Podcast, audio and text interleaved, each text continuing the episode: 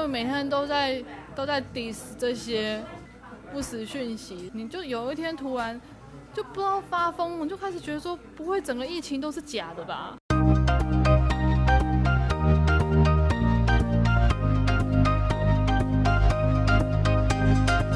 欢迎收听 Nice News。Nice News 是由媒观与和平东路实验室合作的 Podcast 节目。我们希望从新闻时事议题去讨论背后的媒体素养的问题。啊，我是节目主持人任豪，我是佩云。那我们今天其实要来聊的是资讯焦虑这个主题。题目。嗯，其实我们这一题应该是原本应该是五六月的时候。就已经要做，然后其实我们也出去采访，可因为中间就有多了一些想要做的题目，然后就拖拖拖，然后 拖到现在。那一开始会想要做这个题目，其实我觉得想法蛮简单，就是因为那时候其实台湾的疫情都还蛮严重，所以其实每天我记得应该是到六月的时候，指挥中心才没有每天开记者会嘛，对。嗯所以那时候其实每天都还是会有什么固定某一个时间就会有那个指挥中心记者会啊，然后就开始之后就一堆新闻，就说今天又有几个案例，今天又什么几天无本土案例，或者几天又有什么境外一路这样，然后每天就大家一一堆都是这种疫情有关的讯息，所以其实自己看的也会觉得很累。所以我那时候那时候其实很简单想，就是说那样是不是大家也会有这种觉得很相同的困扰，对啊，有点疲乏感觉。所以其实我们就想说要录这个节目，就是其实这个主题来跟大家一起讨论一下，说那你到底在这样的很多讯息，因为其实现在这个时候，其实不止疫情的消息，而且各种各方面新闻或资讯都非常多。那你要找到你你想要的，或是说呃，其实你本来需要的东西，其实也蛮难的。然后你就会看到很多生活，会看到很多东西。对啊，像现在大家应该每天醒着就是滑手机吧，然后每五分钟可能打开 Facebook，哦，每每多少小时就打开你的 email 检查一下。可是其实我们可能也不知道自己在看什么，然后嗯，可能也不知道自己在找什么吧，啊，然后觉得可能看不完，然后睡前最后一刻也是在看手机。我觉得是会每天接收到的讯息量非非常非常大，然后其实那个给人的压力其实就会很大。那其实我们也有稍微做一下功课，就我发现，像英国的那个牛津大学的路透新闻学院，他们其实有针对就是在疫情之下的民众接收新闻和资讯的的使用情况，有做一个调查。我觉得有个蛮有趣的，就是大概在五月，他们发现大概四五月的时候，其实欧洲那时候的那个疫情也开始就是比应该说三四月开始，他们的疫情就开始很很严重发展嘛，所以他们其实也会。一直看到非常多这些相关的讯息，那他们做的调查发现是说，大概在从五六月的时候，就是很多人大概有四分之一的的受访者会说他会完全避免看疫情相关的讯息，然后最主要原因竟然就是因为他觉得讯那个新闻太多，或者他会不相信那个讯息到底是真的是假的。那我觉得其实台湾也有类似的情况，像我们。之前有谈，在第一集的时候谈的疫情相关的不实资讯啊，所以其实那个也跟讯息量非常大，然后有很多参参差参差不齐的讯息有关系。对对啊，像我们台湾疫情的新闻是这样，就是每天当时吧，每天下午两点可能看那个指挥中心的直播，嗯、然后直播完之后，那个机关署的 Line。就会，就会推播，啊，对，就会推播，然后一次推播三个讯息，告诉你今天有多少境外境内，然后接着新闻媒体的资讯就进来了。像我后来又直接把那个什么机关 家删掉，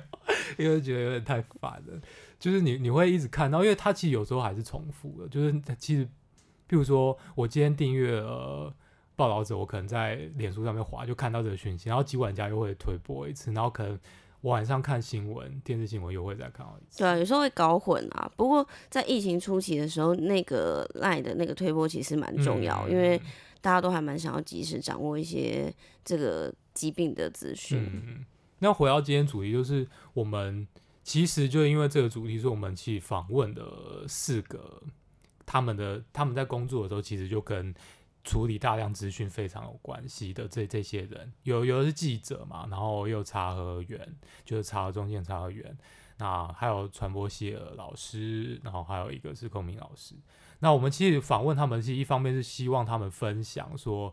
我我我他们在处理这些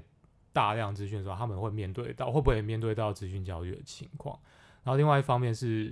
想要请他们分享说，那样大大到底他们会是怎么处理，然后他们有什么建议给大家。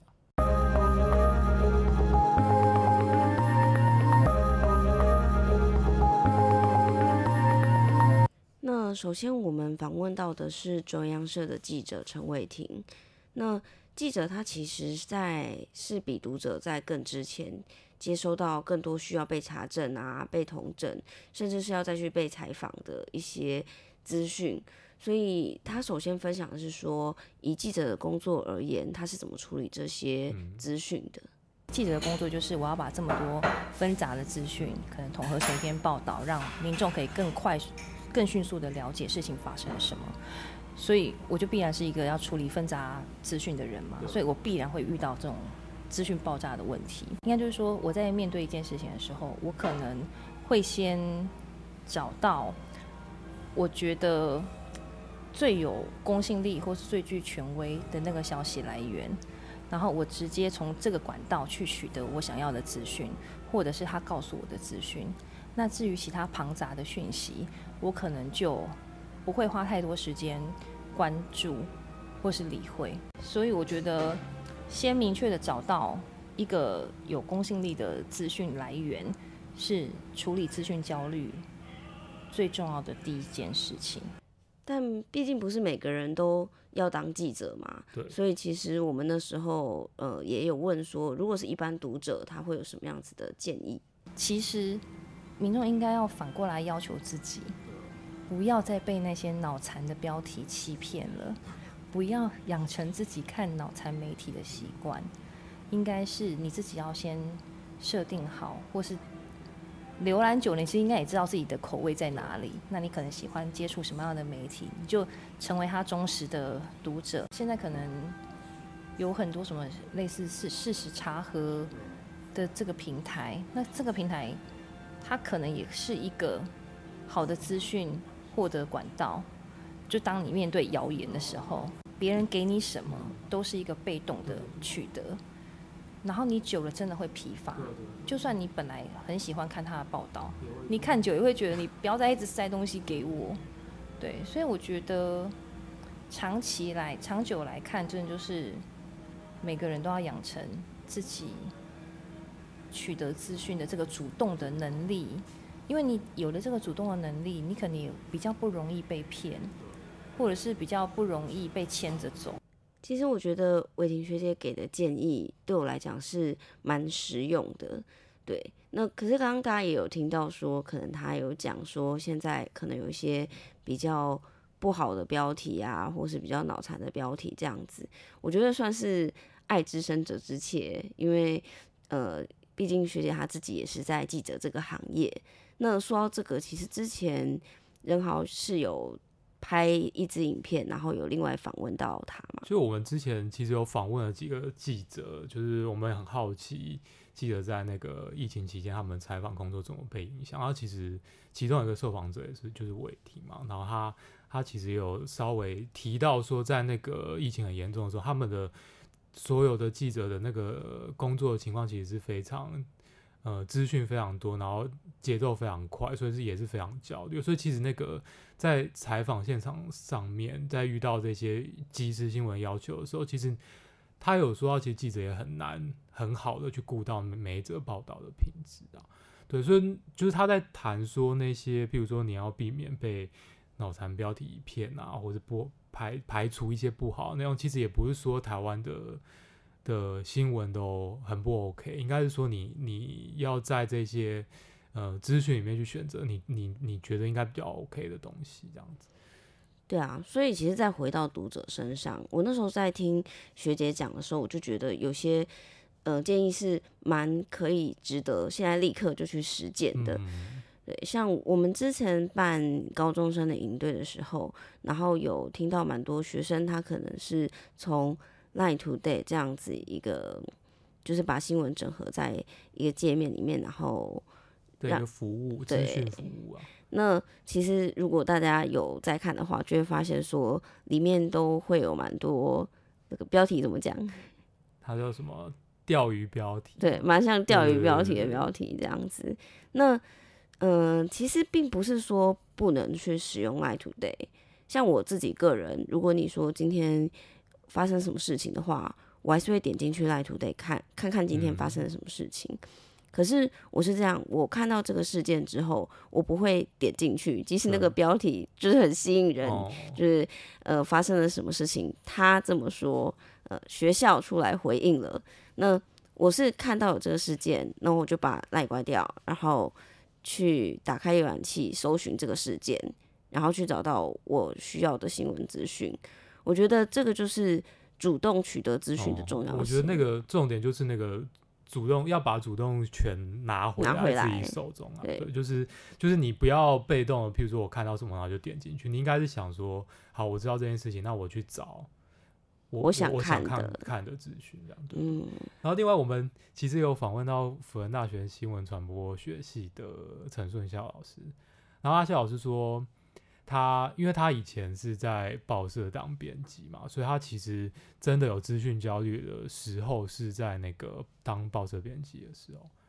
对他，他那时候说他很怕会漏掉当天发生的突发的消息。对，所以老师的资讯焦虑反而比较不是说像我们刚刚前面讲的有很多讯息看不完，不知道怎么处理，而是他怕漏掉一些讯息这样子。那因此，老师其实他用了蛮多的工具去建立一个。我觉得他那很酷，因为他他那时候在在跟我们分享的时候，他就是很很怎么讲，很如数家珍的去点出他用。他建立了这个很绵密的、很很完整的情报网，这样。那他用的工具其实也蛮多的，像他会在脸书，就是他会用脸书的那个群组的功能，他去把一些关键的意见领袖。的脸书加到那个群组里面，所以他只要打开他的脸书，其实点点开他就会看到，比如说当天有谁对什么议题发表什么意见，所以他就比较不会漏掉当天发生的一些消息。对，那另外像还有一个大家应该也蛮不陌生的工具，Google 快讯，就是如果你有什么样子的。主题跟议题想要关心，在某段期间，嗯，那你可以在 Google 设定关键字嘛，或者你写论文的时候其实也很好用。每天打开信箱，就会 Google 会主动把这些讯息直接放到你的眼前。对，那那个那个要用的时候，其实你你就必须忍受，比如说我有好几天没看的时候，你可能就会你的信箱就被它塞爆。可它其实很很好用，是你你不太容易会漏掉你下关键字的那些消息，因为你你只要下的够准的话。其实你你都可以掌握到相关的一些新闻，因为他就直接帮你收集好。对，对啊，那另外老师也有提到说，像这些讯息来了之后，他可能再另外把他需要的消息挑选出来，嗯、然后放到阅读器去再仔细的阅读这样子。所以其实好像不是说所有的工具你都一定要用上。对对，因为。我我自己会觉得，因为阿肖老师讲了很多工具，然后也蛮好用的，然后他会把这些资讯收集得非常完整。可我觉得，其实像我自己来说，我不会想要那么全权掌控到今天发生的这些所有消息，我可能只会挑一些我觉得我自己感兴趣或跟我自己比较相关的来看。对我来讲，我我觉得那个 Facebook 的群组功能真的是蛮好用的，嗯，对对对对，对啊，因为我们很常打开 Facebook，然后会有一个习惯性的动作，就是往下滑，然后放开，然后就更新，然后就从上面滑到最底下。所以你其实可能会花非常多的时间在在滑这件事情，可你可能看到的东西其实最后你不知道自己看到的是什么东西，好像有抓到什么，又好像没有抓到什么。所以我觉得关键还是在那个。就是取舍这件事情，对。对对，这里边取舍还是很重要，因为毕竟我们时间有限啊，时间有限，我只看等于说我感兴趣或我觉得在我工作或教学上我需要看的，必须看的，对，不能漏的。像有一些不能漏，比如说黄泽斌有专栏出来，我大概不能漏 啊，我大概不能漏。然后，然后其他有什么国外媒体有什么新的趋势或新的事情，大概不能漏。每个人可能都需要建立自己的情报网，那这个情报网可以用 RSS 阅读器，用 Google 快讯，用比如说把一些呃意见领袖设为脸书的呃朋友名单，因为专属朋友名单，那这些方式应该可以让你去建立一个自己的情报网。那情报网一旦建立了之后，基本上那个资讯焦虑就大致上可以解除，因为我们永远不可能看完所有的资讯，我们我们只是需要找到一个方式，让我们能够有效的吸收我自己感兴趣的讯息。对。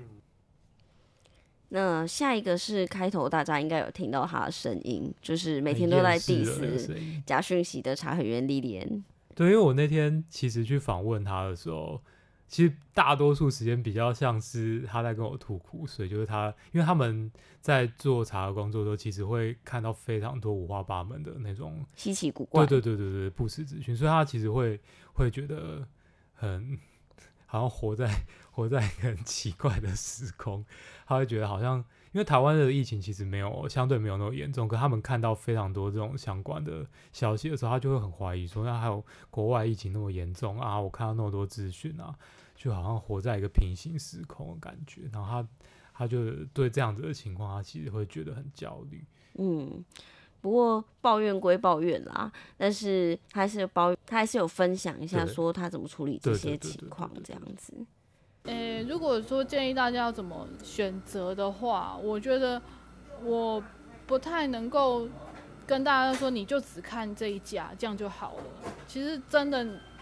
在这个资讯爆炸年代，你真的只能靠自己的判断力，然后你要多看多比较，就是你要看很多家，然后去去慢慢的抓到说每一家他们对同一件事情的报道是怎么做的。但是我我当然知道一般人不太有这么多的时间会做这件事情，所以如果要推荐的话，大概还是就像公广集团或者是。中央社报道者这些，当然我我必须要说，不是说真的只能看这三家或只看这三家就好。最好的方式就是你要通通都看。应该说，现在滑脸书或者是就是滑手机已经是就是大家很习惯做的事情啊。也许你可以就是优先选择那种比较比较正派的嘛，就是嗯。比较有品质保证的东西，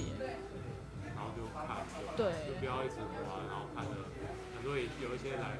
来源不对，你要注意那个媒体的，就是你要去看一下说那个媒体的关于我，然后知道说那是谁谁创立的，然后最好可以观察一下他们的立场。其实访问的时候，莉莉也有提到一个我觉得蛮实际的建议，他就是。他有说，如果你真的觉得很焦虑的话，你其实可以先把你的脸书啊、你的手机都关掉，你就先去睡觉。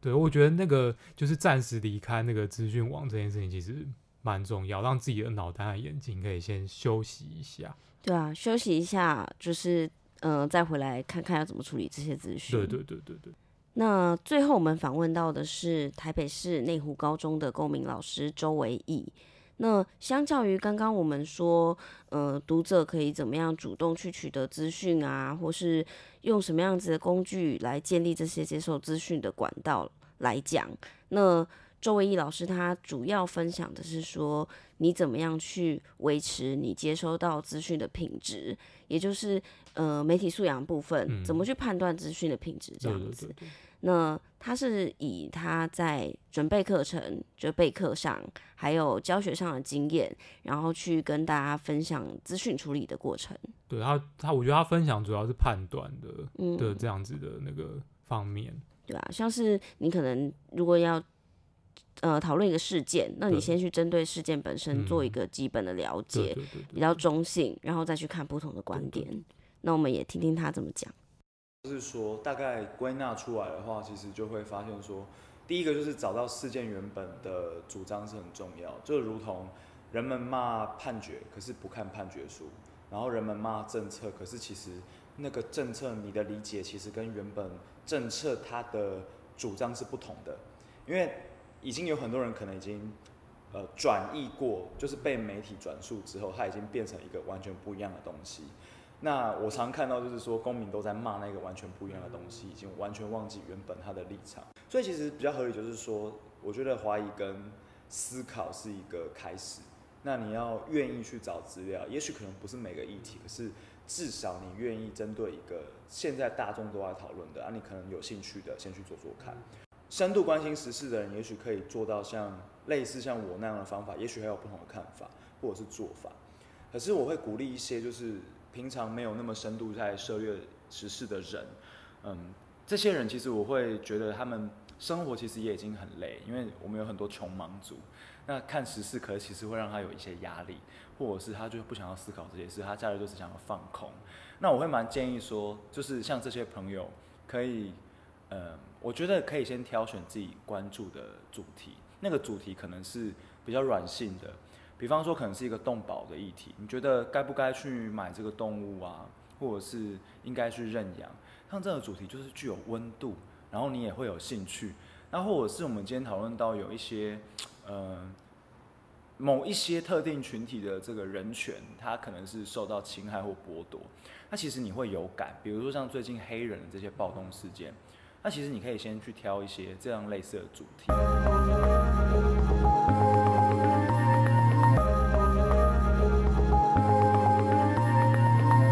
就是我们今天讨论的主题是资讯焦虑嘛，那其实。我前阵子去诚品的时候，我就闲逛的时候，然后就看到一本蛮有趣的书，它叫做《拒看新闻的生活艺术》。那我就稍微翻了一下，我就其实觉得蛮有趣的。它其实大概是在讲说，呃，我们每天看那么多新闻，可是我们好像要先自问一下，那看这些新闻到底，对我们对世界的了解有没有帮助，或是我们看这些新闻到底对我们在做一些决定的时候有没有帮助？那作者的答案是说他觉得没有，所以他其实已经不看新闻已经十几二十年。所以他写书要说服大家跟着他一起去看新闻。对，他其实花了大概一半以上的篇幅，就用各种理由告诉你说，你其实可以不用看新闻。比如说，他就跟你讲说，呃。其实新闻里面提出的那些，呃，放在头版啊，或是或是整点新闻，它放在前面几则那些新闻，什么要闻啊，其实它可能跟你的生活没有那么大关系。譬如说今天可能，嗯、呃，菲律宾发生了什么动乱啊，可是可能跟在台湾我们可能没有直接关系。他会觉得说，像这种东西，其实你不一定要。那么及时的掌握这些资讯，因为它可能跟你的生活不会有那么直接影响，或者他讲到一个很重要，就是说，因为像现在的媒体大多数都是商业媒体嘛，那在商业运作逻辑下面，它其实为了要满足的是怎么吸引更多人的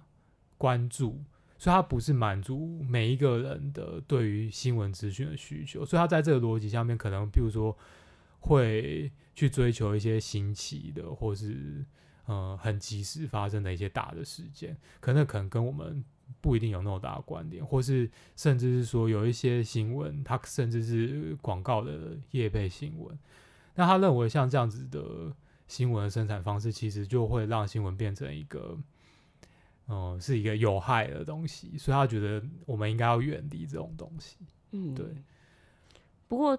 就这本书提出的，像我觉得蛮有趣的一个观点，就是因为它主要新闻指的是那种每天的 daily news。对对对对。对，那也提到说，它其实是因为商业运作的逻辑，而可能不是要满足大家认知的观点。嗯。就这一个点，我觉得作者提出他蛮有趣的观察。不过我我觉得他的有些做法可能也有一点。嗯 应该说太过极端嘛，或是消极。我觉得他的那个，就是他的建议，其实就是比较比较强烈，就是你就不要看新闻。就刚刚佩云有讲到说他，他他其实对新闻定义其实是比较窄的，他讲的是那种我们每天的那种每日新闻，就是那种 daily 的 news。那他相对来说，相对这种他认定的新闻来说，他觉得比较。应该让大家看的，或是大家应该更应该去关注，应该是像那种调查报道，或是一些专家的评论文章，还有书。就是他觉得应该你要花更多时间去看这些，不是专注在个别的事件发生，他是去讨论事件背后的一些前因后果和一些因果关系。然后那个他认为那种东西才有办法帮助我们对世界更多的了解。我觉得，我觉得我是赞同这样子的说法。可是，其实他提的那种做法，其实有一点，我我自己会觉得还是需要去再讨论。譬如说，他会说，嗯、呃，刚刚有提到说新闻很多是，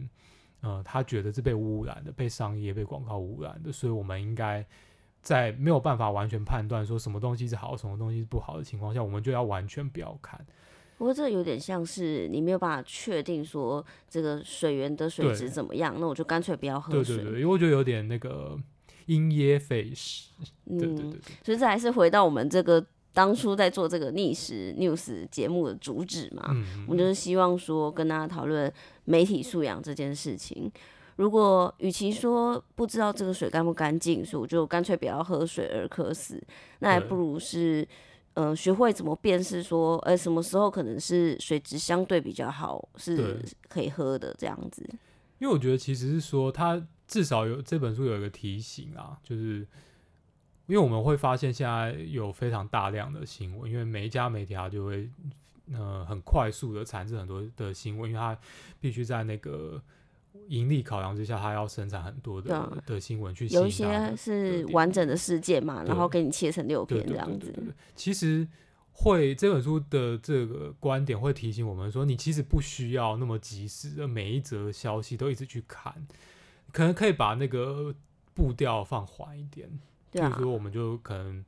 像我自己，就是我每天就只有订那个中央社的一个新闻的推播，他会跟你讲说。前一天的有什么重大的新闻？我可能每天看新闻的的来源就是这个，那我可能偶尔看一下公司新闻，它晚上因为它会放在 YouTube 上面嘛，所以我就可能点单折的，我觉得重要我再来看，这样就是你其实不需要。花那么多时间在一直在追踪这样子，对啊，因为其实有，尤其是有些事件，像像疫情来讲，它其实发展是有一些进程的。今天一个人，明天两个人，后天五个人，然后再来一个人。其实你每天去追这些数字是没有意义的。那像之前疫情比较严重的时候，我自己的习惯就是整天下来，我都也不去看。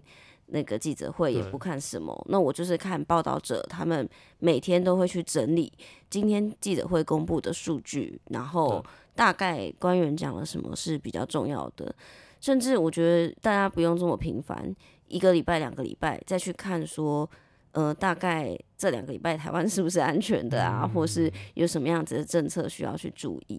对吧？就是考虑事件的进程，好像不用每天。每一个小时都去追踪它的发展，对，对。那另外，刚刚任豪一开始有提到说，他的书里面也有提到说，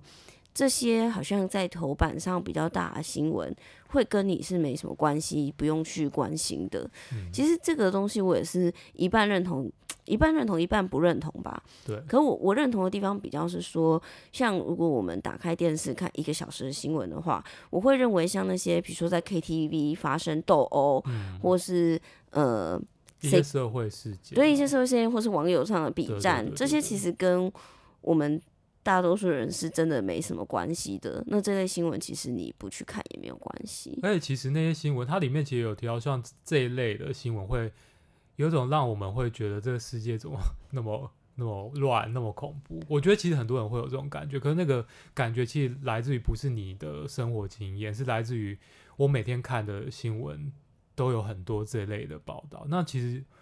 像这个，我就觉得可以不用那么关注它，就是这些的新报道。可是其实像很多重大新闻，譬如说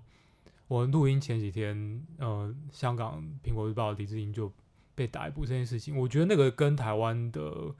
关系就会蛮大，然后它就会是一个社会关注的议题。那那个你很难说这种东西我不看没关系。对啊，即使它不是发生在台湾这块土地上，不是发生在你身边的事情，它其实是跟你非常有关系的。对，对。不过所以说，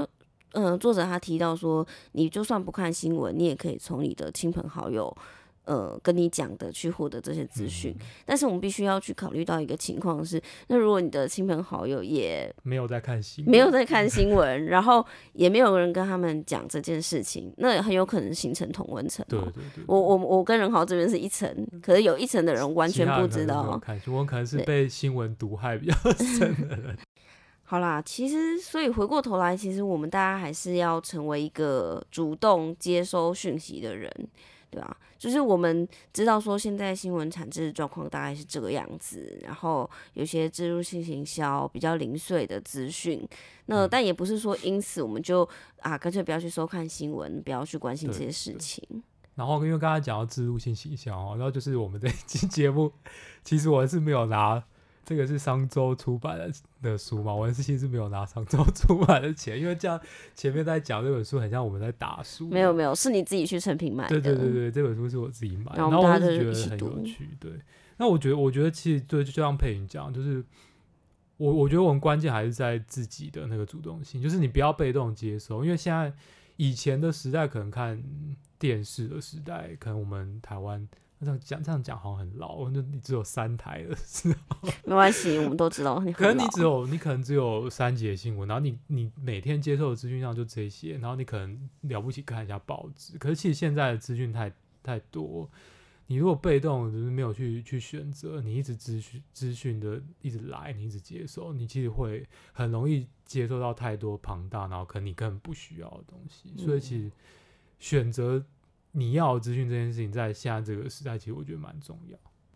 那我们今天的节目就到这边结束了啊。那如果想要收听我们节目，其实我们已经把节目放到各大的 Podcast 平台。你要在 Apple Podcast 上面听，你要在 Spotify，你要在 Google Podcast，你要在 First Story 或 SoundOn 听都可以。或是你如果不想要在 Podcast 平台听，你在 YouTube 上面搜寻美观的 YouTube 频道，也可以看到我们，你也可以在上面看。那有相关的节目相关的其他资讯，你也可以到美观的官网，或是我们的 Facebook 的粉丝专业上面也会有我们相关的消息。那我们今天节目就到这边结束啦，那大家再见，拜拜。